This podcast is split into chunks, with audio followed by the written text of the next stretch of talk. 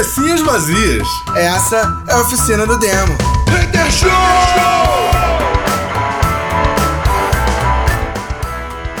Cabecinhas vazias, começando mais uma oficina do demo. Hater Show! Yeah, motherfucker, Yeah. today's the day. The day. Today's the day. Acabou. É, Só isso. today's the day. É isso aí. Cara, a gente tava nos bastidores e, como sempre, a Oficina do Demo planeja todos os assuntos que vão ser comentados durante a- o podcast. E hoje, como não podia deixar de ser o assunto mais nerd possível, vamos falar de jogos antigos. Cara, que coisa velha e nerd. É, por quê? Porque essa galera nova só quer saber de falar de placa de vídeo e resolução e. brother.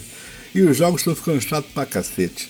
Então a gente vai falar de jogo bom. Vamos falar da época Antes da que jogo, entrar- pra ser bom, tinha que ser bom. É, na época que jogo bom era bom. É isso aí. Antes, e antes da gente entrar nesse assunto aí, é, queria comentar o seguinte, já que falando em coisas antigas, né? é, não vou dar spoiler, mas quem tá acompanhando, quem fãs de Stranger Things, né?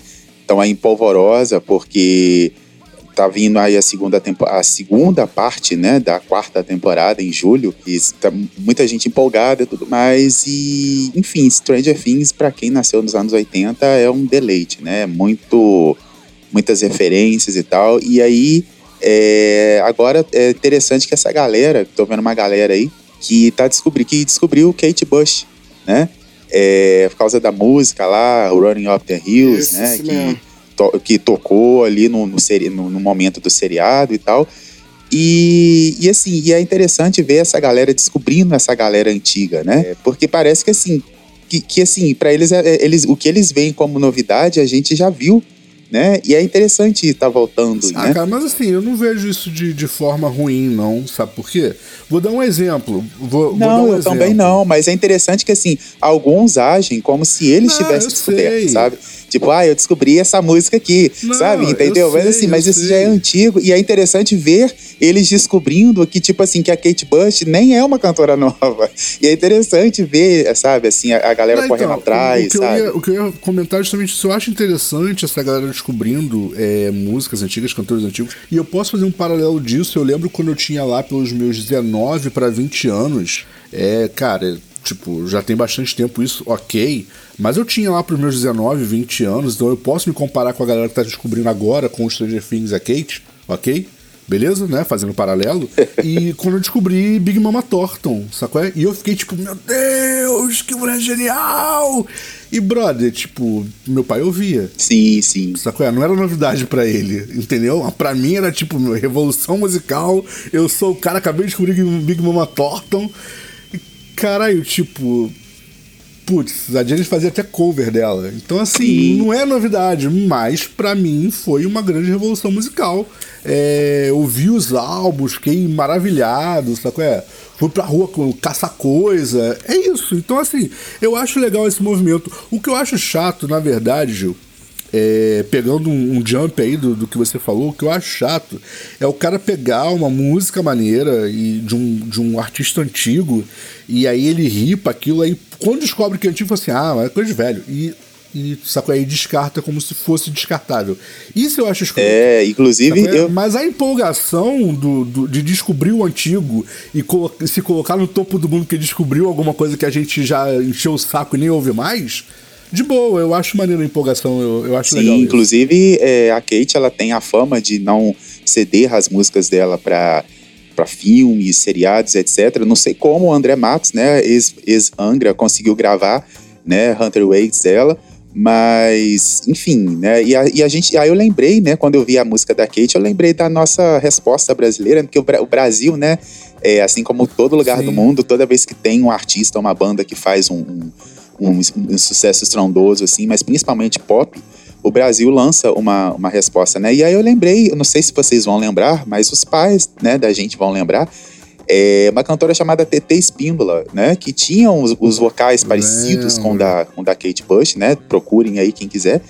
E assim, e teve aqueles sucessos, é, é, e, e a- tanto ela quanto a Kate eram consideradas assim, né, cantoras é, que não, não, não conseguiam definir como pop, né? Sim, sim. Porque elas não tinham aquelas, aquela atitude de divas, né? Elas faziam uns clipes assim considerados até estranhos, né, e tal, Sim. mas elas não, é- não tinham aquele comportamento de divas pop, não, muito pelo contrário, elas eram reclusas e tal, e não tinha aquela, aquela coisa toda.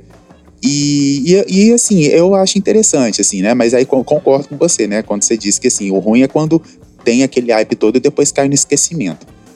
Sim, E, eu tenho, e tem um personagem no, no Stranger Things, é, eu acho que isso não é um spoiler, porque ele aparece no trailer, o Ben acho que tá acompanhando, e eu acho que ele vai saber de quem que eu tô falando, que é um cara que é totalmente inspirado no James Deal, sabe? E James Gill. é Não, não sei quem é, não sei quem é esse James Gill, não sei quem da é. banda, bom, aí vocês me corrijam, tá? Se eu estiver falando o nome da banda errado, mas da banda Dio, vocês nunca ouviram falar nessa banda? Ah, Ronnie James Dio, sim. Ah, Ah, pode crer. ah, tá, gente, verdade. pelo amor de Deus. Eu já achei ele mais parecido com Van Halen. Entendi. Muita gente tá, inclusive, fazendo essa comparação, né? Que parece mais uma homenagem ao Van Halen do que do James Dio. Mas tem umas, umas coisas ali, sim. Pois é, é. eu achei. Pô, quer ver? Olha só, vou te mandar, vou te mandar uma foto qualquer. Tipo, entrei no Instagram, tá ligado? É porque como eu sigo algumas paradas do Van Halen, é muito comum abrir o Instagram e ter, ter uma foto. E tipo assim, apesar de estar cheio de, de, de, de filtro, olha aí agora a, a foto que eu postei aí no, no grupo do WhatsApp e vê se não é muito mais a cara do, do Van Halen. Sim, sim, sim. E olha que tá com filtro de Instagram, tipo assim, por cima da foto, essa, tipo assim, se é uma foto, porque o Van Halen novo morreu há muito tempo, né? O Van Halen velho, o Van Halen ele tá, ele tá velho desde a década de Van 90, Halen tá velho desde que nasceu. por causa do bagulho. Então assim, essa foto aí tá com muito filtro. A cara do menino parece que bateram a foto com Samsung, velho. E, e é interessante também, né, que eles ressuscitam, né, assim, ah, não é, isso não é spoiler, mas eles ressuscitam a polêmica, né, do Dungeons and Dragons, né, é, inclusive debocham, né, Sim. tem uma um deboche em cima da mídia, né, que falava que é, provocava, é, é, faziam com que os jovens cometessem, é, como é que fala, sacrifícios, aquela, aquelas coisas todas e tal, e é, é interessante como se desenrola, sabe? É, tem uma parte lá que eu não tô curtindo muito, é, que é a parte do bullying, não vou falar de qual personagem, mas assim, mas pelo que eu, mas eu gostei do, do- de como foi Então- resolvido. Entendeu? Assim, não sou contra, não Então, sou essa a favor parte- da violência, parte- mas eu gostei de como foi Cara, resolvido. é, é tão bem feito que tu fica meio agoniado, né? Sim, porque você fala, pô, que gatilho, horas né? que vai que, que- isso vai encerrar, né? Que horas que vai acabar? Porque, assim, parecia que tava É gratuito o verdade, negócio dá um ali, sabe? gatilho, velho. É louco. Dá gatilho. E uma, uma, uma curiosidade, a atriz que faz a Chrissy, que é a, a personagem, né? Ela. Eu esqueci o nome dela. Ela é. Ó o bullying, esqueci o nome dela. Ela é streamer de Valorant. Lá na Twitch Sério? TV. Então, Que maneiro, cara. se quiser ver, ela. Se quiser ver a menina, ela fica com uma peruca lá. E faz. É isso aí. Entrando no assunto de hoje, estamos aqui comentando sobre os jogos antigos, jogos de 8 bits e falando sobre algumas, algumas curiosidades desses jogos. E uma das mais interessantes, e eu comentei isso um pouco antes aqui nos bastidores da gravação, e eu preciso muito comentar isso de novo, porque o Bena, como vocês sabem, é produtor musical formado, ok? Então, todo mundo já sabia disso. Quem não sabia, lamento, tô comentando agora. Acabei de estragar sua infância, você achou que ele era de stand-up, não é. Spoiler, ele é de spoiler, produção spoiler. musical. e, e ele pode comentar legal Cara, sobre isso. spoiler aí é foda. Mas o que eu, eu acho muito maneiro, cara, ah, na época que foi lançado o, o famoso jogo, um dos jogos mais famosos de todos os tempos e o que fez a SEGA ficar famosa ah, no ocidente foi o jogo Sonic. Sim. Ah, sim, se fosse outro, eu ia falar, uai, não era Sonic? E a abertura de Sonic é, é o primeiro jogo que entra a, a, a logo falada da SEGA, né? O famoso Sega. Sim, sim. Que, brother, os, sei lá, 3 segundos de SEGA é maior do que todo o jogo Sonic junto. Eles tiveram. Cara, a SEGA teve que desenvolver. O Sonic tem vários bagulhos revolucionários. Tem o lance do. do fundo. É o primeiro. é, eu não sei se é o primeiro, cara, mas o Sonic usa o- a, a tecnologia do, do, do fundo duplo, né? Que é o fundo. Como é que eles chamam? É. É, então, eu acho que é, é o primeiro. Ele é o primeiro cara. a usar? Porque o. o... Ele, é, ele é o primeiro, ele é o primeiro, é revolucionário nisso. Porque foi, na verdade, é o lance. E, e, e é muito legal, cara. A SEGA teve que desenvolver um cartucho novo com uma memória maior, sendo que ele tinha que fazer uma compressão de barramento, porque o videogame já tinha sido lançado é, antes do lançamento do jogo Sonic, sacou? Já existia o console. E pro console poder ler a música e reproduzir os 16 bits, essa música é em 16 bits, ela não é em 8, certo? Só que o videogame era em 8 bits. É muito louco isso. Coisas que a SEGA fazia e que a gente cagava e achava que tipo era super normal. Saco é? E, brother, a parada, na verdade, ele faz uma compressão física, ele faz uma compressão de hardware para conseguir te entregar o som no videogame de 8 bits, um som de 16 bits. É uma parada muito louca. E é uma das revoluções, é uma das coisas que a SEGA, que a SEGA apresentou para o mundo é, dos consoles e, e, e, dos arcades, sacou? Foi essa coisa de conseguir é, adaptar bases em cima dos videogames. Depois eles fizeram isso algumas outras vezes, né? Porque eles transformaram o Mega Drive, que era um videogame com 16 bits de processamento, num videogame de 32 bits, colocando um cartucho em cima dele, que é basicamente foi o que eles fizeram antes, né? Transformando os sons. E depois ainda inventaram a porra de, um, de, um, de uma gadget para você colocar CD nele. Sacou? É tipo, o, o, Mega Drive era tipo um Transformer, assim, acoplando coisas nele. e ele virando outro videogame. Eu me lembro. Ridículo, mas era assim que funcionava. Eu me lembro que devido né, ao enorme sucesso do, do Sonic, né? É, eu me lembro Sim. que da versão é, chamada uma, uma pasta, né? Na, na, verdade foi, um, foi alterado o jogo, né? E aí deu muita polêmica que criaram a versão ma, maligna Sim. do Sonic, né? Não sei se vocês lembram, se vocês ouviram falar disso chama Sonic é, Sonic.exe, né? Ou seja, Sonic X, né? Digamos assim. Ah, sim, sim. Mas é então, é... ele existe, ele existe até hoje, tá? Nos jogos oficiais da Sega. Ele ainda existe, ele faz parte do universo dos desenhos, dos filmes e tal. É, esse personagem ele acabou entrando, tanto ele quanto o Sonic aquele Sonic que é completamente negro, o Sonic dourado, todos eles fazem parte do universo Sonic atualmente. Não, não, mas o, filme, o, que, eu, o, que eu, o que eu ia dizer é que o jogo. O que ele tá falando, esse Sonic é, é, XE, o, o Ezzy, ele é uma creepypasta. Isso, exatamente. Que fizeram, exatamente. que é tipo um Sonic possuído do mal, que se você jogar, você morre. É tipo. É, isso. e assim, e esse jogo, falando rapidamente sobre ele, né, porque o foco não é o Sonic. É, o, o, esse jogo do Sonic, ele começa com o, com o Sonic matando o Tails, né? É uma coisa muito assim, né? é, e é bizarro, assim, a imagem, assim, é um, troço, é um trem que te dá pesadelo, assim, se você vê a imagem como distorceram as coisas, você pode escolher o Robotnik para jogar, é uma coisa muito doida, assim. Sabe? E diga de passagem, cara, easter egg não é uma novidade, né? Easter eggs são, é, é, é muito antigo. O primeiro easter egg da história, é, ele eu não lembro agora se foi no Contra que apareceu, se foi no. Não, Contra não, desculpa, gente. Opa, foi mal, não é Contra. É, cara, como é que é aquele jogo da, da, da batalha de, de, de lança? Ih, batalha de é, lança? É, aquela batalha é medieval. Arthur. Não, aquela batalhazinha medieval de cavalo dando lançado um no outro. Esqueci o nome daquela porra. Justo. Nossa, esse é. Lá na década de, de 80 tinha um jogo de Justa. Eu não lembro o nome do jogo, tá? E, se não falhar a memória, ele é o primeiro, o primeiro jogo a ter easter egg. Eu acho que é esse jogo. Que o easter egg, na verdade, aparece o nome de quem, da, da, da galera que programou o jogo. Porque não era comum os jogos terem final. Você já me lembrar disso, né? Os jogos eles eram, eles eram endless, né? Então é, era, era cenário aleatório e não tinha final e você ia jogando eternamente. É, então... afinal era pontuação, né? Quando chegava no, no 99999 Exatamente, ela na, na 9 ele zerava. E isso, gente, então, pra molecada aí, tá? Isso é o que é zerar jogo. É, por isso é... que vem o termo zerar, é isso mesmo. Exatamente, o termo zerar vem disso, vem de você chegar, de você fazer o contador de pontos voltar para zero. Porque os contadores de pontos tinham limite.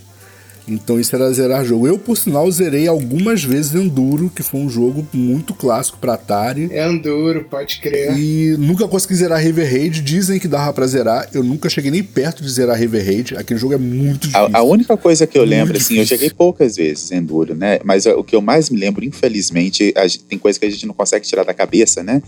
É as piadinhas de quinta série em cima Ah. do jogo. Sabe? E assim, e como a gente caía em cima, e como a gente caía nessa piada, né? Enfim, eu não vou nem reproduzir aqui. Ah, mas é bom, é bom, cara. Eu gosto. Eu gosto de piada de, piada de quinta série, cara. Aliás, quem ouve meu programa sabe que eu gosto. Nossa, e assim, É. e, ca- e caía fácil, não tinha, não tinha jeito, assim, você achando que a pessoa tava falando sério, Não. de repente você parava pra pensar, falando, ah, a, a quinta série agindo aí, ó. É isso. Então, assim, como os jogos eram endless e, e- então você não tinha final, então você não tinha crédito no jogo, sabe qual é? E aí o primeiro jogo a ter easter egg, o easter egg eram os créditos do jogo. Sacou? Você conseguia ver o nome dos programadores e tal. Foi o primeiro easter egg da história. Depois disso tem uma porrada de easter egg. Uma das coisas que muita gente não sabe é que um dos primeiros jogos a ter final, de, ter um número limitado de fases, sacou? Que você joga até o final e quando você chega no final, você ganha lá, é o primeiro troféuzinho da história, sacou? É? É, ou pelo menos um dos primeiros é, que, de, de que se tem notícia, é Pac-Man. Pac-Man não era um É, endless. Pac-Man tem final. Muita gente não sabe disso. Tem final. O problema é que são 180, sei lá quantos níveis. Nossa. E, brother, a parada vai ficando cada vez mais impossível. Imagina. E Pac-Man é daquela época que não existia pausa, né? Aham. Nem continue mode, nem nada disso. Então você tinha que jogar direto todos as- os níveis, sacou? E, mas o que acontece? Existia um easter egg em Pac-Man que ajudava você a chegar no final de Pac-Man, tá? É um easter... Olha só, po- posso, posso falar um easter egg? Pode, à vontade. engraçado. Foi o último easter egg da última coisa que eu vi. Tem uma série na Amazon Prime chamado Alex Rider. Sim, É, o Ale- Alex Rider, pra quem não sabe, é uma, é uma novel, né? Uma um romance, uma série de romance escrito do autor, do autor britânico chamado Anthony Horowitz. Vou até Sim. catar o nome dele aqui. E aí no, eles fizeram uma temporada e como é Amazon Prime, né? É aquela, é sempre é aquela primeira temporada que ninguém sabe se vai ter outra. Sim, né? sim. mas é, é muito boa a primeira temporada. Como é um, um livro antigo de 1987, tem alguns clichês que provavelmente se você for ver, tu vai falar, ah, sério? Mas é porque é, é o bagulho da, da época, né? É datado, mas é maneiro. Fizeram, fizeram um- um- uma série maneira. E aí, tipo. é, quando termina a primeira temporada, a última cena da primeira temporada tá um dos personagens tá com uma blusa assim que tá escrito é, no livro é melhor tá ligado? eu achei isso muito foda porque a última cena eu olhei e falei ah não acredito que eles meteram essa tá ligado? boa, boa, boa. foi o easter egg mais divertido que eu vi do- dos últimos dias E aí, voltando ao que eu tava falando, o que eu acho muito legal é que pra você conseguir fazer final, óbvio, você tinha que jogar direto e dar umas 12 horas de jogo, mais ou menos, 12, 13 horas se você conseguir passar bem. E aí tem. não, e sem desligar É, sem desligar. E aí tem três fases tem, que são. são. Cara, eu acho que são fases primas acima de, de 70 e sei lá o quê. Eu não lembro direito como é que é a história. Mas tem uma, a, a brincadeira começa com números primos. Sabe qual é? Então são fases baseadas em números primos ou em múltiplos de números primos, alguma coisa assim. E aí nessas são três fases que isso acontece. Você, você consegue entrar no labirinto, entrar no- na passagem de um, lado, de um lado outro do labirinto. E aí quando você entra na passagem, você dá um toque pra cima do controle. E aí o, o, o Pac-Man fica preso ali por 15 minutos. E aí nesses 15 minutos você consegue, putz, tipo, sei lá, tomar água, ir no banheiro, comer, porque, tipo, não tem, não dá pra você fazer nada, tá Eu ia ligado? perguntar isso agora. Exatamente. Aí ele fica ali 15 minutos travado ali dentro e os fantasmas não passam por essa pas- passagem, né? Então, tipo, você consegue literalmente deixar o jogo ali, tipo, tirar um cochilo, sacou? Se ligando que 15 minutos depois ele volta sozinho, sacou? É? Ele... É, depois eles fizeram o botão de pause justamente por causa disso. Exatamente, né? mas na. Lembrando que é de uma época que se o videogame ficasse ligado, os pais diziam que queimava a televisão. É, eu lembro dessa história. Eu ouvi muito isso quando eu era criança. eu ouvi muito isso também. Então, assim, tipo, mas ah, as primeiras versões. As primeiras versões não tinham, né, cara? Ah, sim. Sem falar daquela chave que você botava atrás da televisão para você mudar do videogame pra TV. Sim, sim, e aí falava, também. né, que, que, que aquilo fazia a televisão explodir, né, pegar fogo. Uhum. É, isso aí.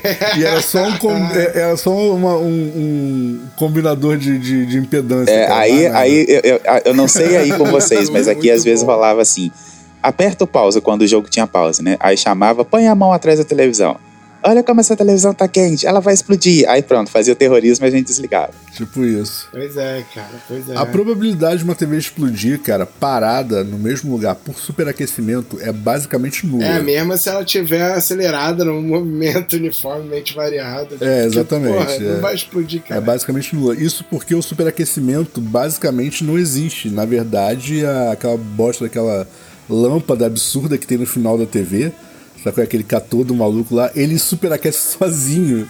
E quase que logo depois que ele tá ligado.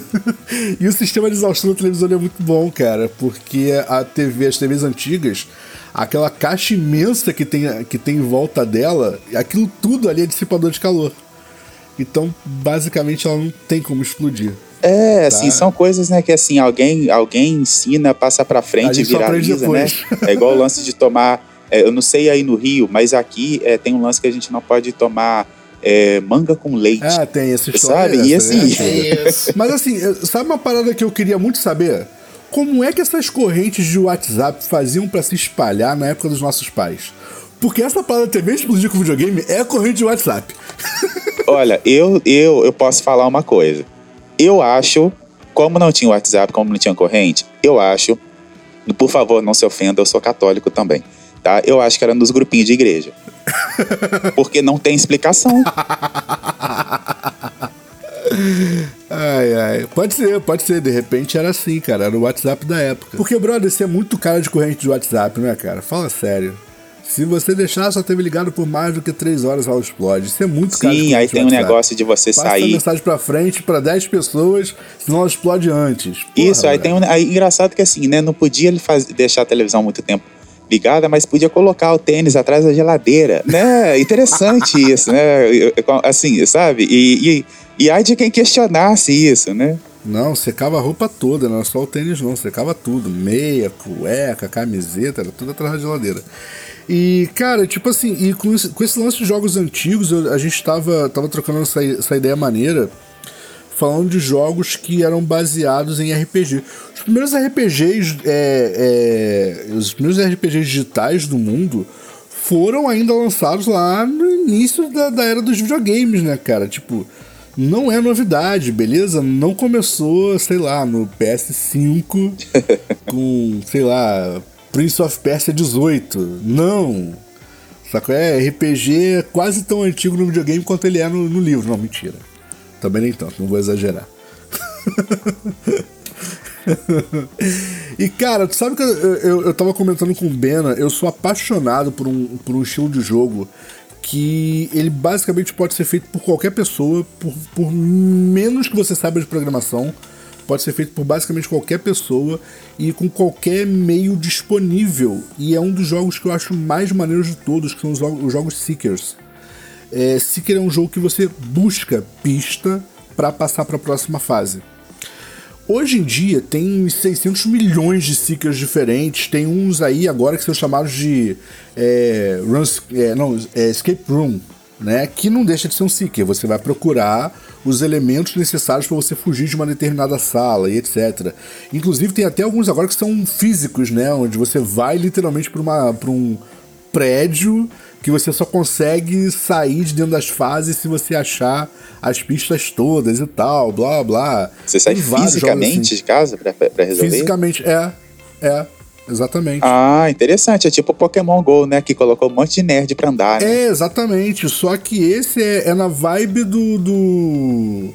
do. sei lá, do paintball, sabe? É, literalmente você vai pra um lugar E aí os caras vão entrar com você por uma, uma porta, né? Aham. E aí vai te botar ali dentro. Essa porta, que é a porta de entrada, ela não tem como abrir, certo? Você tem que, você tem que achar o final do labirinto, né? E aí você vai resolvendo o Seeker é, quarto por quarto, sacou? Você vai resolvendo o escape, o escape room. E aí, conforme você vai resolvendo, você vai abrindo as outras portas e vai passando de um ambiente para o outro até você conseguir sair do labirinto. Isso é, é físico agora. Eu acho isso muito maneiro. Sabe qual é? É, o próximo passo é integrar isso no metaverso e você resolver parte no físico e parte no virtual, né? E aí vai passar a ser como? Genial. Mas assim, cara, é, eu sou muito fã de Seeker. Eu acho que um dos Seekers mais famosos da primeira geração foi Carmen Sandiego, né? Ou quem quiser, o nome completo é Where in the World is Carmen Sandiego, que ganhou animação, ganhou, sei lá, 600 Por milhões falar de em animação, em alguma coisa, eu lembro que o filme, que iam fazer um filme e que a Jennifer Lopez seria a Carmen Sandiego. Nunca saiu do papel esse troço, né? É, mas assim, nunca, nunca saiu esse filme, né? Mas o que eu queria saber é o seguinte: quem acompanhava o desenho, né, na época da TV Globinho, é...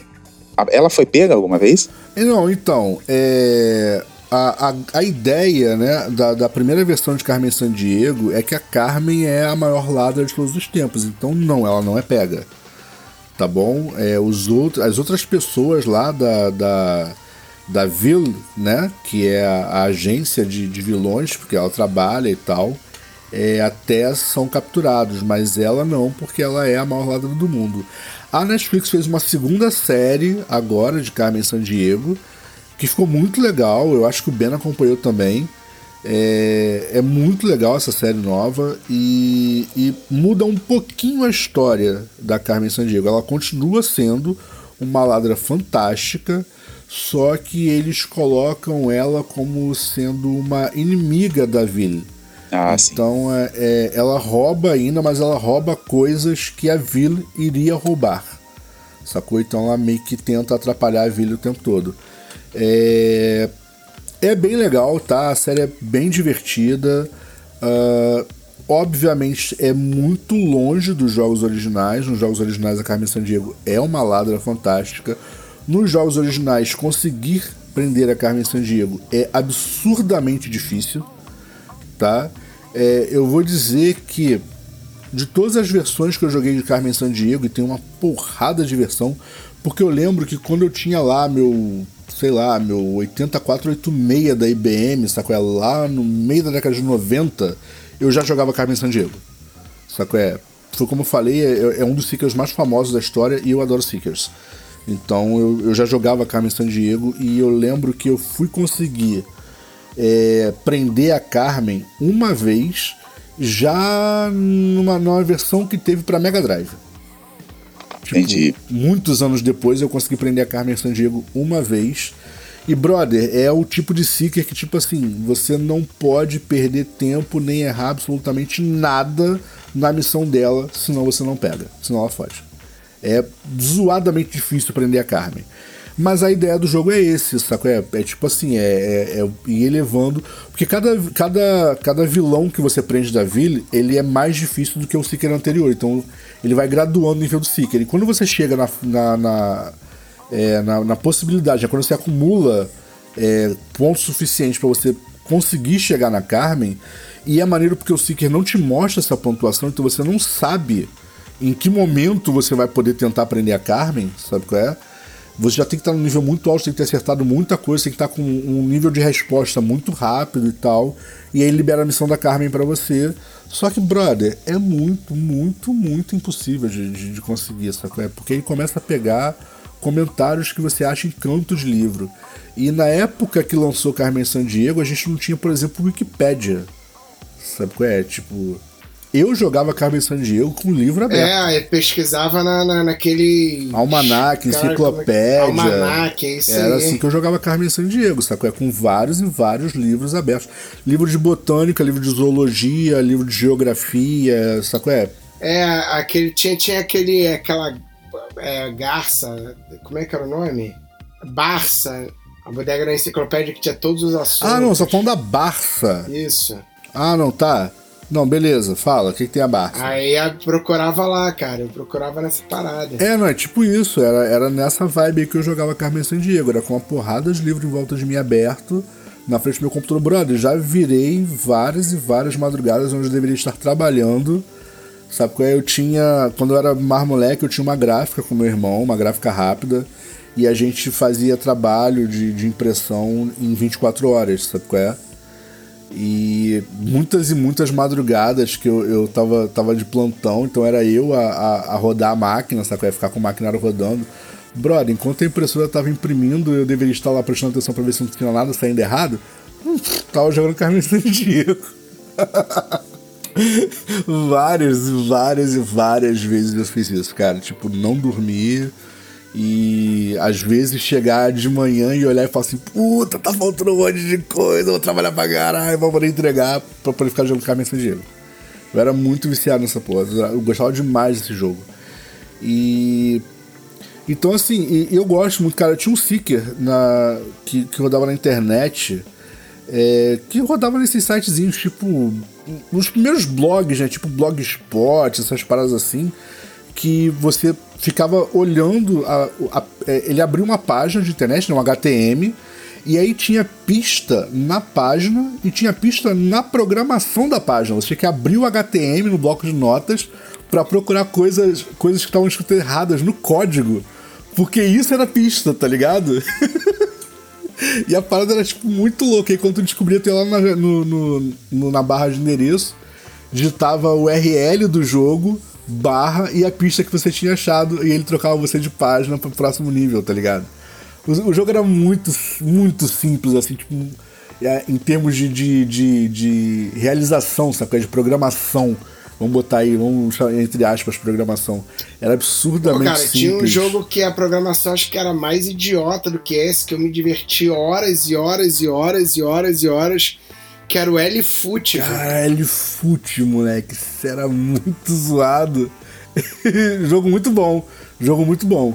Mas era muito zoado. É, que era um jogo de, de, de é, manager, né? Foi o primeiro jogo de manager é de futebol. Falar. Eu não lembro de manager antes desse. Eu também não. não. Tá ligado? Não, peraí, minto, você, minto. Não, peraí. Você... Eu lembro de um manager antes desse que só que ele é um, um, um manager barra RPG barra, barra um monte de coisa. Que é o Civilizations. Ele é antes de L-Foot, sacou? Ele é bem antes de L-Foot.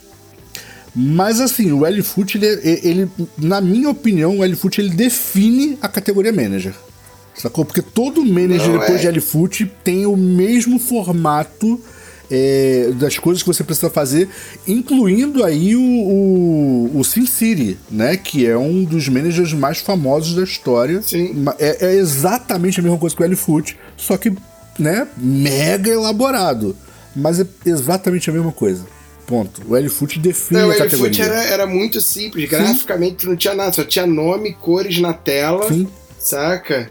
E você. Cara, eu lembro que você conseguia abrir os, os arquivos do, do, do, do jogo e editar o nome dos jogadores, editava os times, Sim. tá ligado? Aí eu fiz o. Foi, foi, foi a primeira edição, assim, maneira que eu fiz. Que eu fiz o campeonato do Super Campeões. boa, boa. Eu editei o L-Foot todinho e botei, eu fui anotando todos os jogadores que apareciam, não sei o quê. E aí editei e fiz o, o, time do Nankatsu, o time do. Cara, fiz o time da porra toda, velho. Muito louco. Caralho. E aí misturei, obviamente, com times do Brasil, caralho. Ô, Bena, eu só quero saber uma coisa. O Tsubasa venceu? O Tsubasa sempre vence. Ah, tá. Ele era o melhor jogador. Eu nem tinha o Tsubasa, na verdade. o Tsubasa tava lá no primeiro time, na primeira divisão, porque como é que ele fazia? É, a linguagem, eu não sei exatamente a linguagem de programação, né, mas pensando aqui, ele vinha com uma escala de que os primeiros nomes eram muito mais fortes e os últimos nomes mais fracos. Ele vinha descendo numa porcentagem e tal, que você conseguia separar a primeira divisão, segunda divisão, terceira divisão, né? Sim, sim. E você tinha um esquema de cálculo que os jogadores eles iam ganhando ou perdendo potência de acordo com alguns dados dele. Isso era genial. Sim. Né? Sim, exatamente é, isso. E o futebol nada mais era do que uma uma comparação de dados, alguma fórmula matemática que comparava os dados de um time com o outro.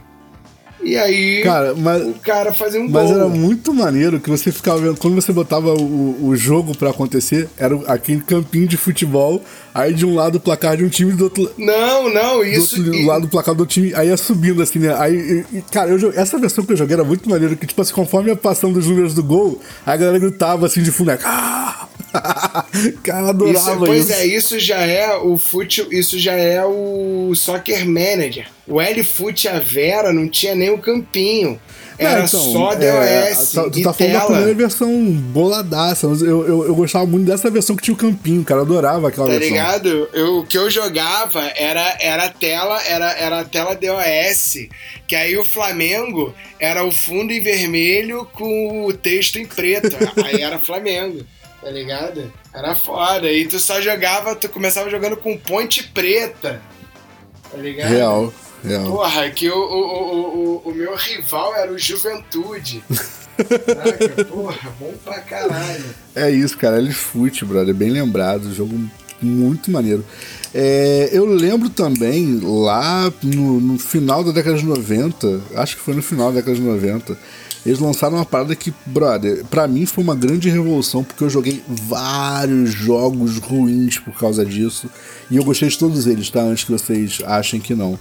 Que foi o RPG Maker, que era uma, uma, um click and go muito bolado, com uma programação de objeto muito superficial, onde você não programava os objetos, você só carregava a- a- a- os parâmetros dentro dos objetos, sabe qual é? E ele recriava. A, a propaganda do RPG Maker era você pode criar seu próprio Zelda. Cara, isso, era, isso é muita publicidade, né, cara?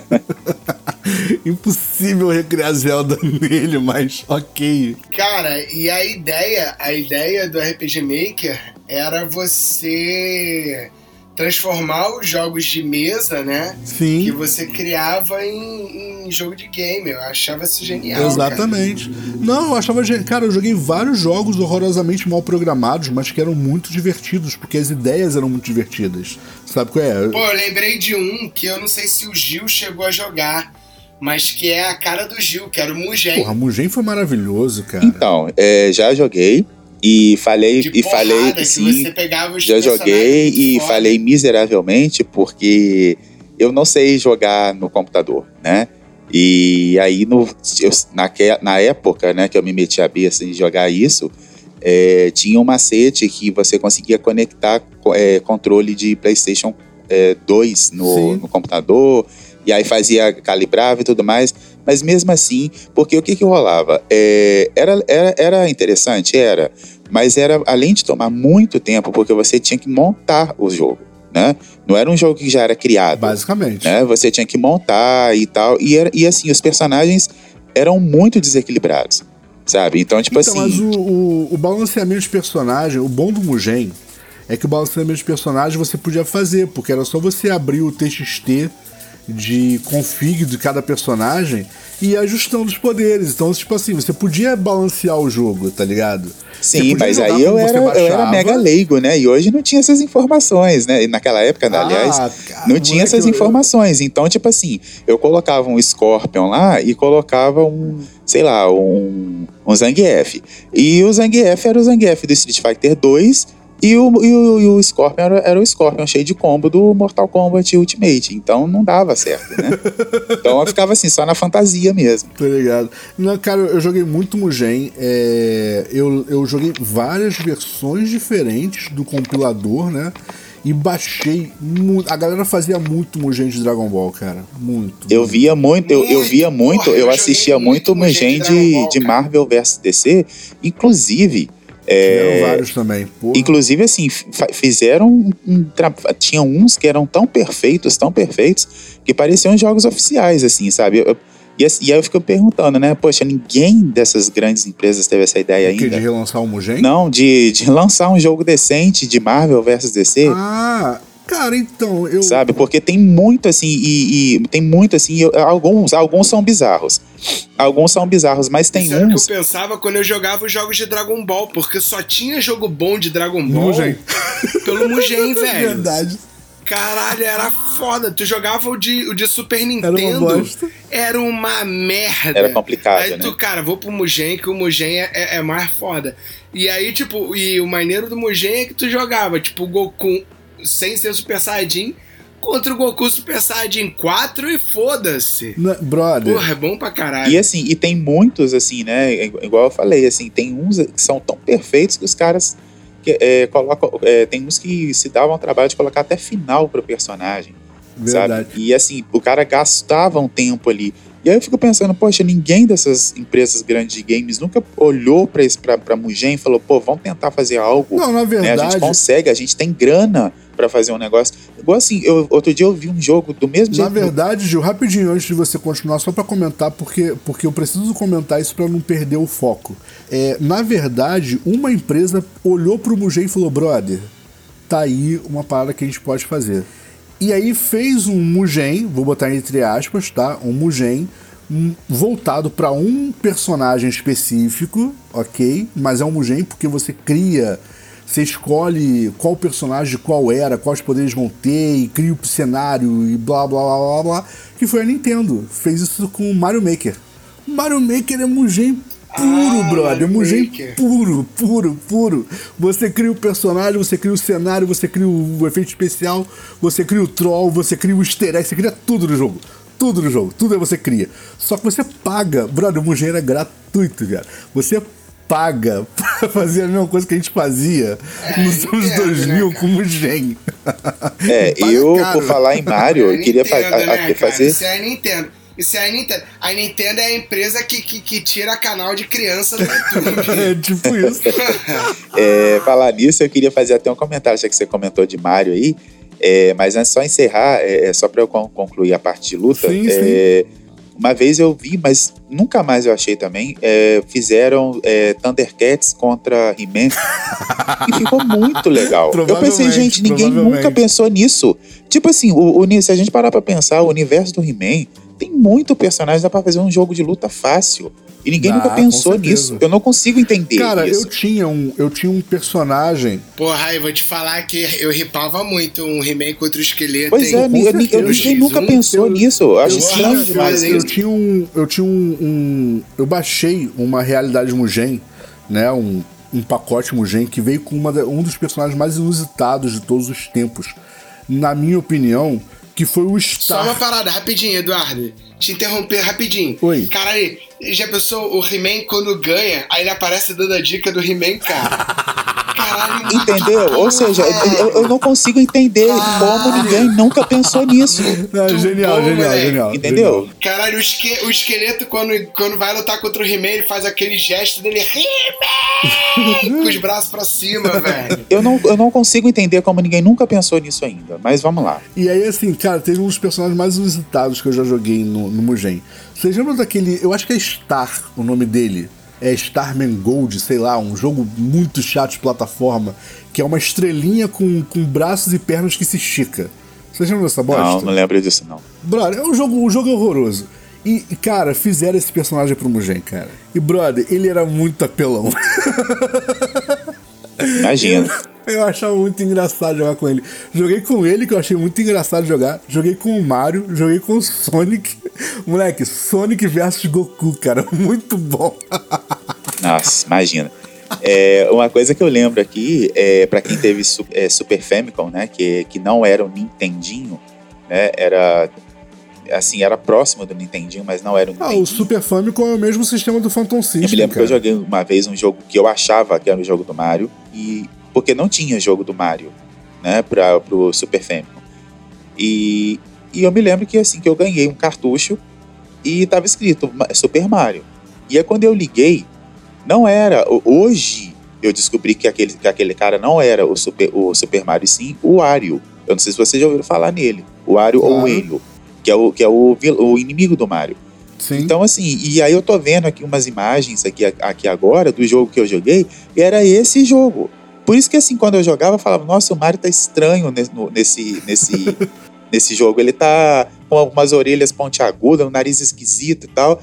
Mas assim, a gente jogava de boa. Mas assim, era estranho quando ele, quando você perdia, que tocava uma música muito sinistra no fundo. Então, assim, sem querer, né? É, é, eu joguei um jogo que, que não era, que foi vendido como Mario e na verdade não, não sei nem se era uma creepypasta. Na verdade era mas, Mugen. É, não sei, porque depois, Caramba. acho que esse, porque a história do Wario, né, é, Aham. na, na época deu, deu tanta polêmica é, que agora a Nintendo começou a, a, a fazer jogos Tu lembra ele. do primeiro Mario, primeirão mesmo, que na verdade nem é Mario, porque o, o personagem. É, é o Donkey Exatamente, Kong, é o né? Donkey Kong. que, Na verdade, o Mario acabou tomando a Nintendo de assalto, né? Mas o personagem principal da Nintendo, o principal lançamento deles, de quando a Nintendo começou, era o Donkey Kong. E o jogo era dele, na verdade. O Mario foi um. foi praticamente um, um fanfic de Donkey Kong. Cara, o Donkey Kong, ele só começa a tomar um partido mais sério no Super Nintendo com aquela coisa linda que é o Donkey Kong Country. Verdade, ali Sim, ele começa, e, e ele o gráfico pra época, né? O gráfico era muito bonito, né? O som, né? Aquela coisa toda. Cara, então o gráfico- Cara, uma- era o que batia de frente com o Sonic. Era o que batia de frente com o Sonic, velho. Pra mim, o gráfico de Donkey Kong Country continua bonito até hoje, cara. É um gráfico 16 bits muito bem elaborado.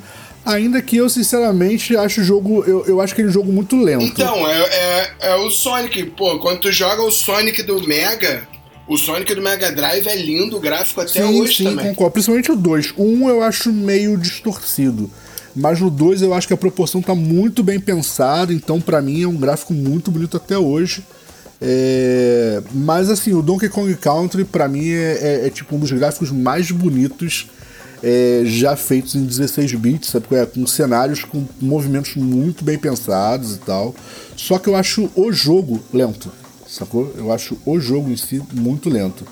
Mas, mas assim, a, a, arte Ele gráfica. é um pouco lento mesmo, eu concordo. A arte gráfica desse jogo é impecável. Não tem nada ali que você diga assim, ah, mas podia. Não, não.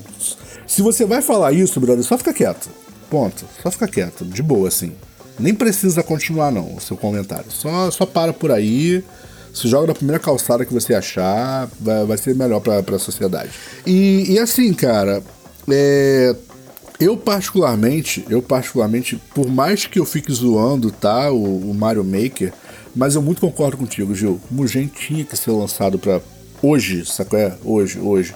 Com a galera Sim, hoje, eles tentaram. sacou? É? Hoje ia dar muito certo lançar um Mugen, cara. Relançar. Né? E o Mugen, ele foi uma parada muito, muito fora de... Mas de, é, de- a, a Marvel, a, a Marvel Ah. e a Capcom, elas até fizeram isso. É, foi com. Bom, quem já jogou Marvel vs Capcom 2 sabe que aquilo ali é um Cara, não, não joguei. Não, não posso dizer, não joguei. né? É, porque o que que acontece? Eles lançaram Marvel vs Capcom 1, como fez muito sucesso na época, eles lançaram dois. E aí o que que eles fizeram? Eles pegaram todos os personagens que tinham no Street Fighter Alpha, quase todos, né? Pegaram todos os personagens que tinham nos jogos dos X-Men da Marvel e jogaram ali. Então ficou um jogo gigantesco, cheio de personagens, né?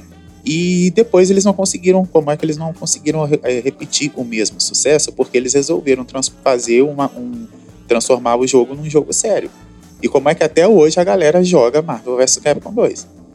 Né? E assim, pra mim, é, é a maior prova de, assim, de que eles tentaram fazer um Mugen, mas assim, um Mugen, claro, né? De um jeito mais equilibrado e tudo mais. Mas assim, mas você vê ali, por exemplo, o, eu não sei se vocês lembram do Norimaru, né? Que é um personagem da Capcom, é que ele, na verdade, ele, Lorimaru. ele, ele não é. Ele assim, ele é um personagem idiota, tá? Bem idiota mesmo. Ele. O poder dele é jogar papel e, e correr, correr e gritar. Mas esse, esse, com esse personagem, ele, ele vence o Hulk.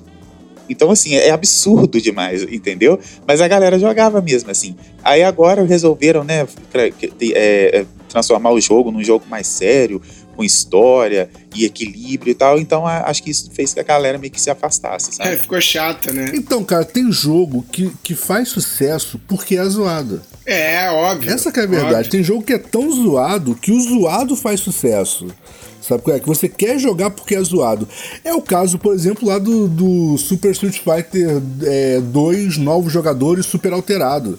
Sabe qual é? Que você pegava o, o, o Gaio e enchia a tela de Sonic Boom. Ah, o de. de Ah, o de Fighter de rodoviária. rodoviária. É, o jogo era bom? Não, não era. Era uma bosta, mas era uma bosta extremamente divertida.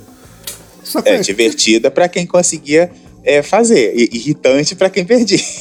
Mas, mas Gil, olha só, de boa. Mas é por isso que jogava com o Gaio, porque ele não tinha o delay dos dois segundos para trás, segura para frente e joga. Era só botar sim, atrás, sim. frente e apertar o botão. Aí Exatamente. ficava atrás, frente, botão, atrás, frente, botão, atrás, frente, botão. E era só isso no jogo. Exatamente. E tipo assim, eu sei que, tipo assim, perder é chato. Ok, perder é chato. Mas diz pra mim, você jogou uma vez só esse jogo? Ou tu voltou para jogar de novo? Eu não voltei para jogar voltava, porque, assim, brother? era impossível, eu assim. voltava toda hora, cara. Toda hora. Não dava para jogar contra o computador, mas contra outra pessoa, dava, cara. E era engraçado, sabe qual é? Cara, o, o, o Zangief fazendo aquele pilão que passava por 32 telas, cara, que ficava caindo eternamente. Nossa. Era é. ridículo, é. tá ligado? Mas era engraçado, cara. Porque você passava o jogo inteiro apanhando, tomando porrada quase perdendo para conseguir encaixar esse golpe. Porque esse golpe zerava a barra de energia de todos os rounds. Era ridículo de, de mal e, e, esse, e, esse, jogo, e esse jogo era aquele tipo de jogo que assim, né? É, quem não conseguia jogar com esses caras, mas gostava deles, mas não conseguia jogar devido ao enorme desequilíbrio, né? E também porque a, a, fanbo, a fanboyzada só pegava Ryu e Ken, né? Era uma chance de se vingar, né? então, cara, era bom, era bom. Ele era tão ruim que era bom, cara. Essa que é a verdade. Era tão ruim Pode que era crer.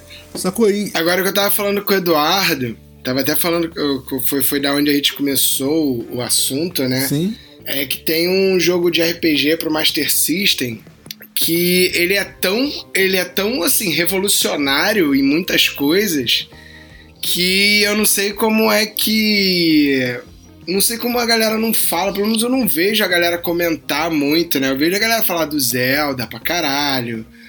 Vejo a galera comentar do Dragon Quest, né? O Dragon Quest é maravilhoso. Final Fantasy, tá ligado? Mas o Phantasy Star, cara, o Phantasy Star de Master System. Que eu não sei, é porque o Gil não é muito da vibe do, do Master System, né? Não foi muito de, de jogar. Não, eu peguei o Mega. Então, imagina um jogo. Então, imagina um jogo em 1987 que ele é o primeiro em muitas coisas, assim. Ele tem revolução tecnológica para a época, porque ele é o primeiro jogo é, do 8-bit a aceitar uma tecnologia FM, tá ligado? Que você já entrega ali 16 bits de áudio, né?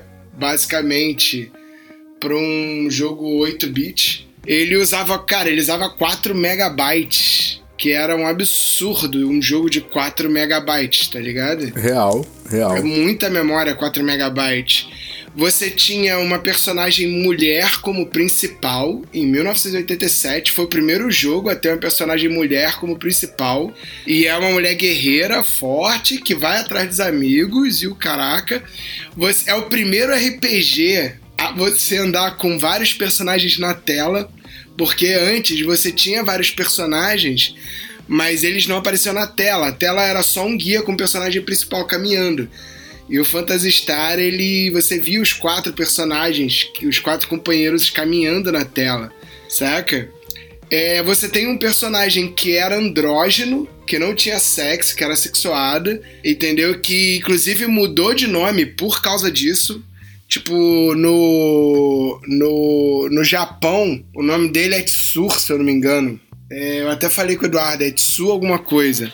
Que é um nome que pra gente não transporta muito sexo, né? Homem mulher, assim, a gente não tem muito. E aí no ocidente virou Noah, né? Mas é um personagem totalmente andrógeno, assim. Ele tem um cabelo comprido azul, ele usa, ele é um mago, então ele usa uma roupa de, de, de apesar dele ser um mago, né? Inclusive na tradução, mas e, e é por isso que mudaram para o nome masculino, né? De Noah. Ele tem feições femininas e ele usa uma capona, tá ligado? Então você não, não, não com, com com gorro, então você não, não consegue identificar muito, saca?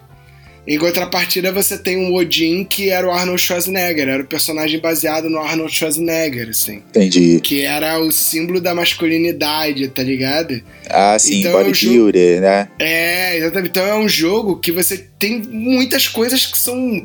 Se você parar pra analisar em pontos assim, saca? É, é, muita parada maneira, assim, muita parada fora. Tem zoeira com outros RPGs tá ligado? Foi traduzido pro português, então é, se bobear, ele deve ser um dos primeiros jogos traduzidos para português é, do Brasil, a Tectoy traduziu, porque senão ficava inviável jogar também, porque um RPG sem tradução, né? Mas assim, eu lembro que era o único que eu tinha que era em português, tá ligado? Depois o. Teve o Mônica no Castelo do Aragão, mas o Mônica já era um, um pirata rum, um, um jogo pirata que foi oficial. Né, que era o Underboy, aí transformaram e, e a Tectoy bancou. Sim, sim, eu lembro disso. Mas assim, é, é, o, mas esse jogo, o Phantasy Star, ele é antes, ele é de 87. Pra você ter noção, e ele é o primeiro jogo aí pro ocidente, é o primeiro RPG game aí pro ocidente. Olha que legal. Era tão louco a parada que quando a SEGA mandou o, o jogo, né, para ser fabricado no, nos Estados Unidos, no Brasil, né, com, com as parceiras e tal, é, eles mandavam para as fábricas um detonado explicando passo a passo do que tinha que fazer no jogo, porque assim, era um jogo com muito conteúdo, a galera não tinha não tinha muita noção, tipo, do que fazer, sabe? Provavelmente ia pegar o jogo e ficar perdido. Porque o que acontecia? Antigamente, a Nintendo fazia os jogos lá, na, lá no Japão. E aí os jogos, eles tinham duas línguas. Era japonês para aquilo que era restrito ao povo japonês e japonês e inglês para aquilo que eles achavam que podia ser exportável. E aí a galera ia comprar no Japão e levava para os Estados Unidos. O que ia para os Estados Unidos pela Nintendo era só aquilo que a Nintendo tinha certeza que ia vender. RPG não era uma parada que eles tinham certeza. Então os RPGs de Nintendinho que caíram no Ocidente, né, eram coisas que eram levados, saca? Sim. Não eram coisas. Então, assim, Phantasy Star é o primeiro muita coisa, assim, é, e é um jogo muito foda, assim. E aí tem várias zoeiras. Tem uma, tem uma nota de tradução numa cidade que tu entra, e aí era um. Era um. Era uma fala que era meio cultural, era uma parada que era. Era uma fala que não acrescentava nada no jogo mas era um bagulho meio cultural do Japão, saca? Sim. E aí eles mudaram a tradução e botaram assim: Você sabia que a Tectoy faz os melhores jogos? tá ligado? É muito foda. Entendi. Cara. Isso aí é, E uma outra parada que eu também tava comentando com o Edu, que era o seguinte. É, a maioria dos jogos da Nintendo, quando você ia encontrar um governador, ou um rei, um, ou alguém assim importante que ia te dar uma missão, ou você tinha que levar um presente. E na maioria das vezes, inclusive nos RPGs de mesa e tudo, era um bolo. Aí a SEGA veio, veio da SEGA que eles tinham que fazer isso no Phantasy Star. Aí os malucos, tá, beleza, então a gente tem que botar que vai conhecer o governador e que vai ter que dar um bolo. Vamos fazer o seguinte, vamos avacalhar. Nada de bolo em cidade. Vamos botar no final de uma dungeon. Aí o cara tem que entrar numa dungeon, se fuder pra achar uma loja de bolo. E é isso. E isso virou uma marca registrada do Phantasy Star, tá ligado? Entendi. Aí, tipo, sempre que tu precisa comprar, virou, virou a doceria, não sei o que, não sei o que lá, Baker. É uma doceria especial que para você comprar o bolo tá ligado? Você comprar os doces maneiros assim, você tem que enfrentar uma dungeon. Ele tá sempre agora em lugares inóspitos onde você tem que se fuder para comprar um bolo. É, isso aí que você tá dizendo é inter... Muito divertido. E né? só para vocês terem uma ideia do, do, do, que é o tamanho de Phantasy Star, eu vou comparar com um jogo que todo mundo acha que é muito grande, que é o Super Mario World que foi lançado para Super Nintendo. Todo mundo acha que esse jogo é imenso e ele foi programado em 525K. Pois é, olha que louco. Ah, ainda tem mais uma parada. 4 megas é muita coisa. Ainda tem, ainda tem mais uma parada. O Phantasy Star, ele é o primeiro jogo com gráfico 3D de videogame. Porque as dungeons, o cara programou, o cara que teve que criar uma engine pro Master System só para fazer as dungeons do, do, do, do, Phantasy Star no Master System. Tanto que, assim, eu não sei porque eles não reaproveitaram isso depois, cara, porque é, é genial a parada. É. Eles pegaram a ideia do. A ideia do. Tipo assim, você perde em cenário, tá ligado? Porque o cenário, todas as dungeons têm basicamente o mesmo cenário, muda o labirinto, saca? Mas, e o que muda é a cor. Vamos dizer assim, mas assim, Todas elas têm basicamente o mesmo cenário. É, mudando a cor, você já tem uma, uma diferença no labirinto e tal, mas é basicamente o mesmo cenário. Só que, cara, é aquele cenário do, do Wolfenstein 3D, que é o quê? é tipo você não anda, o que anda são as paredes, tá ligado? Você movimenta pra frente, aí as paredes vêm ao seu encontro. Cara, isso é muito maneiro, cara, porque você tá jogando um jogo pra Master System em 1987. E aí você entra numa dungeon, aí você de repente tá em 3D, abre um caminho, saca? É, se eu Porra, e a trilha sonora é foda. Se eu entendi o que você disse aí, né, esse lance das dungeons aí, né, com os bolos e tal, é, acho que hoje, né, eles poderiam, se caso fosse lançado, acho que eles provavelmente colocariam, tipo assim, né, um bolo, mas assim, é, aí chegava lá, aí, aí, você entregava o bolo, aí o cara é celíaco. Ou então o cara tem, é vegano, sabe? Isso seria interessante, é, porque assim, aumentaria, hoje, né? O, o, se, fosse, é, se fosse uma zoeira hoje, seria de alguém criando uma parada dessa, seria algo com certeza. Seria um Entendeu? Porque assim, assim porque tá você chega lá, você faz aquela coisa toda, chega lá, o cara vira ah, sou celíaco, e pronto, você se ferrou, tem que arrumar alguma coisa que ele possa comer, né? Não pode ser qualquer coisa.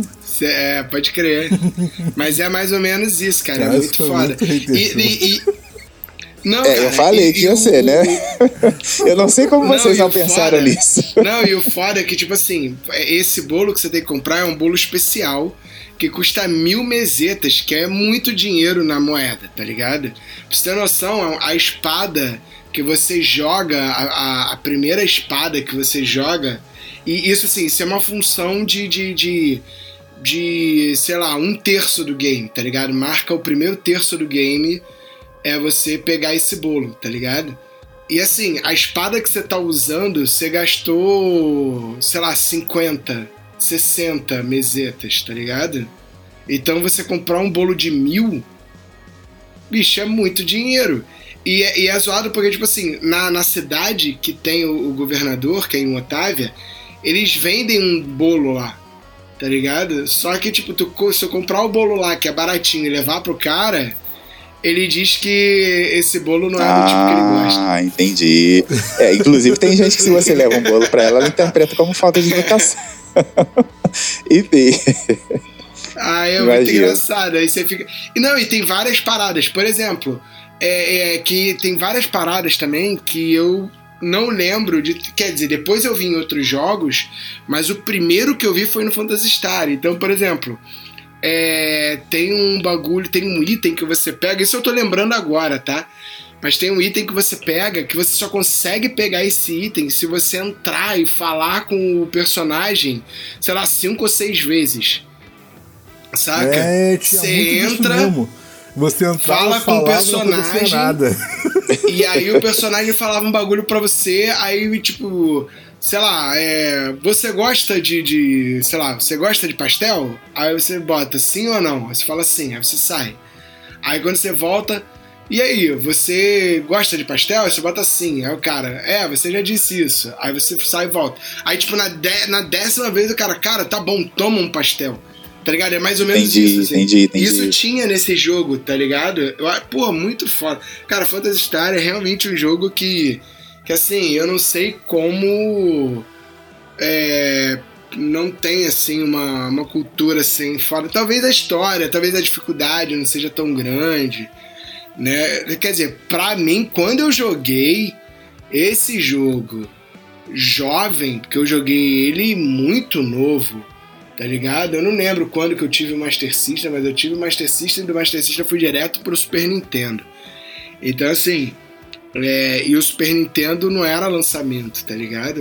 O Super Nintendo já tinha um tempo. Sim, eu me lembro que de ter lido um artigo, não sei aonde foi nem quando foi, é, de que as, a, a SEGA, é, quando revitalizou, né, que a SEGA estava com a intenção de criar um videogame, é, assim, um Mega Drive, como se fosse um, um concorrente do PlayStation 5, 4, alguma coisa assim, e que ela iria remasterizar, relançar vários jogos, né, que fizeram sucesso na época. Aí até vazou na época uma lista dos jogos, tinham lá mais de 200 jogos e tal. É, só que do mesmo jeito que isso surgiu, isso, isso sumiu, né? É, inclusive tinha lá um jogo que eu gostava muito, um jogo que eu gostava muito e que só tinha para para Mega e depois lançaram uma versão para Sega CD. E Sega CD era só quem podia mesmo, né? Porque não era todo mundo que podia é, comprar. Era caro. Era caro demais aquilo. É, e caro. é um jogo chamado Eternal Champions, né? Eu sou de jogos de luta. Bom, e bom eu- o, o Eternal Champions ele foi uma mistura, foi mesmo uma mistura de Street Fighter, eu já falei sobre ele aqui, de Street Fighter com Mortal Kombat. Por quê? Porque os gra- o, era desenhado, né? É, não tinha captura de movimento igual o Mortal Kombat. E tinha lá as- a- os fatalities, digamos assim. Não era chamado assim, mas tinham as coisas lá. E a história era interessante também, porque todos os personagens estão mortos, né? E aí aí só vencendo o campeão eterno que eles conseguiriam voltar à vida deles e se vingar de quem é, tirou a vida deles. E só que era um jogo muito difícil, porque assim, se você perdesse uma vez, você voltava lá onde você estava. Sabe? Assim, era como se você tivesse. assim, é- é- pode parecer chato, mas tinha um sentido, sabe? É como se fosse um, um- um RPG, alguma coisa assim, tipo, ó, você perdeu aqui, você tem que reviver aquilo ali de novo e vai a- até passar. Só que assim, né, era, era, era chato, porque, por exemplo, quando você joga um jogo de luta, você não você quer jogar, quer passar, e perdeu, vai lá, passa, escolhe um outro, passa e segue o, o caminho. Né? E esse não, esse jogo ele colocava isso. Ó, você passou um, dois, três, perdeu no quarto, você volta lá no primeiro. Né? E foi, foi um, um, um, um- projeto bem ousado e tinha o único problema também, na minha opinião, é que a jogabilidade era muito difícil, porque quem, jo quem jogou Mega sabe que tinha manete de três botões, depois eles lançaram manete de seis botões, só que o, o- o A não conversava com o B e não conversava com o direcional, então era muito complicado. Né? E aí eu fico imaginando hoje como seria esse jogo nas, plataf nos jogos, no- nas plataformas atuais. Sabe? Inclusive Cara, assim. Sabe uma coisa que você, que você mencionou que eu, acho, que eu acho muito genial? Eram as adaptações que a SEGA fazia. Eles criaram o 32X, que era uma- um cartucho que você botava em cima de um videogame de 16 bits e ele virava um videogame de 32 bits. Aí eles inventaram o Sega CD que expandia a capacidade de armazenamento dos cartuchos. Aí, não satisfeitos, eles tinham criado um videogame de três botões e eles então fizeram o videogame entender que de três ele tinha seis.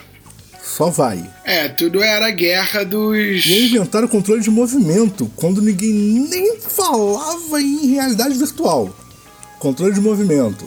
E, cara, era muita gadget que, você, que eu ficava olhando e falava assim, meu Deus, esses caras não param. E era mais... Cara, e a o- o pistolinha, maior- Só que no velho? Brasil chegava muito caro, né, cara? Sim, E a pistolinha, que bagulho mais genial era a pistolinha dos jogos de tiro, cara, pra tu jogar em casa. Literalmente, pistola pra jogar em casa. Pô, cara, porque pensa só, cara, no, você- se você fala hoje numa pistola pra, pra atirar na TV, o nego já vai, ah, Kinect. Filho, É, isso é. era TV de tubo, meu irmão. Era TV de tubo e o controle era, é- era na, na- na- no mesmo lugarzinho do controle do videogame, tá ligado? sim. É E tu aí, tinha que cara. olhar lá e tu mirava na televisão e atirava. Pô, era muito foda isso, E cara. aí, só pra, só pra encerrar, é, o que eu tava falando, a SEGA ela lançou um videogame que, na minha opinião, foi o melhor, um dos melhores videogames que eu já joguei na vida, que foi o Sega Saturn. É, eu tive a oportunidade de, de comprar esse, esse game, e assim, é, esse game não, esse aparelho, né? E os jogos de luta que saíam dos arcades, é, eles iam direto pro Sega Saturn e eram, e eram muito fiéis, muito próximos ao do arcade, assim, sabe? Era uma coisa, no máximo, assim, 10, 5% assim, de diferença, assim, sabe? E, e o, o som era original, no era caso tudo. do Mortal Kombat, esse 5% era o sangue. eu, né? assim, eu gostava demais. Ai, que ódio. Ca- Cara, eu gostava de Saturno, tá? Mas o, o sangue que virou água, putz. Ah, o sangue que virou Ah, água, é. né? Assim. Não, mas o sangue que virou O água é do virou Super Nintendo. Mortal Kombat 1. No Saturno também, cara. No Saturno também era água. Era água. E a tristeza. Muito, muito deprimente. Era água. Muito deprimente, porque.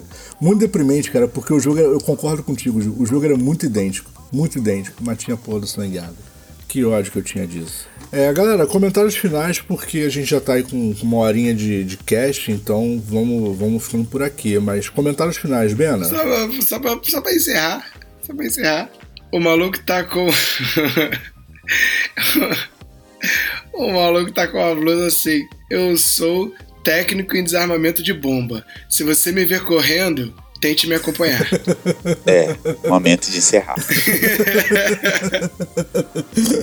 então, depois dessa, quem quiser acompanhar nossas outras loucuras, vocês podem fazer isso através de todos os principais canais de streaming existentes que transmitem podcasts. Eu tô falando da Stitcher, da Tuning, da Deezer, da Google Podcast, da iTunes e também da Spotify. Se você quiser a versão com menos blá blá blá e mais música, ou qualquer barulho que a gente bote e você acredite que seja música, acesse as plataformas que nos retransmitem. Eu estou falando da Mutante Rádio ou da Rádio Baixada Santista. Cara, olha só, vou te explicar.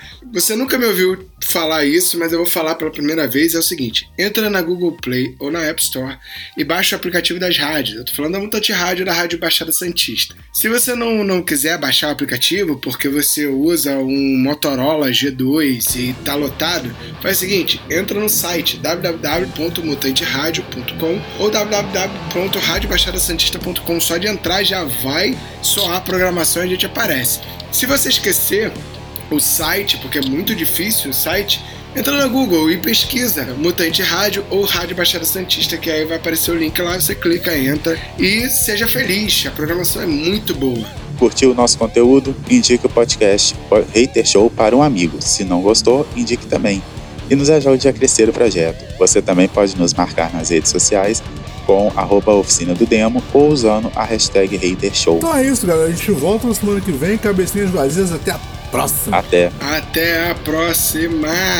Yeah. Fala aí galera, tá procurando estúdio para ensaio, gravação, produção do seu audiovisual?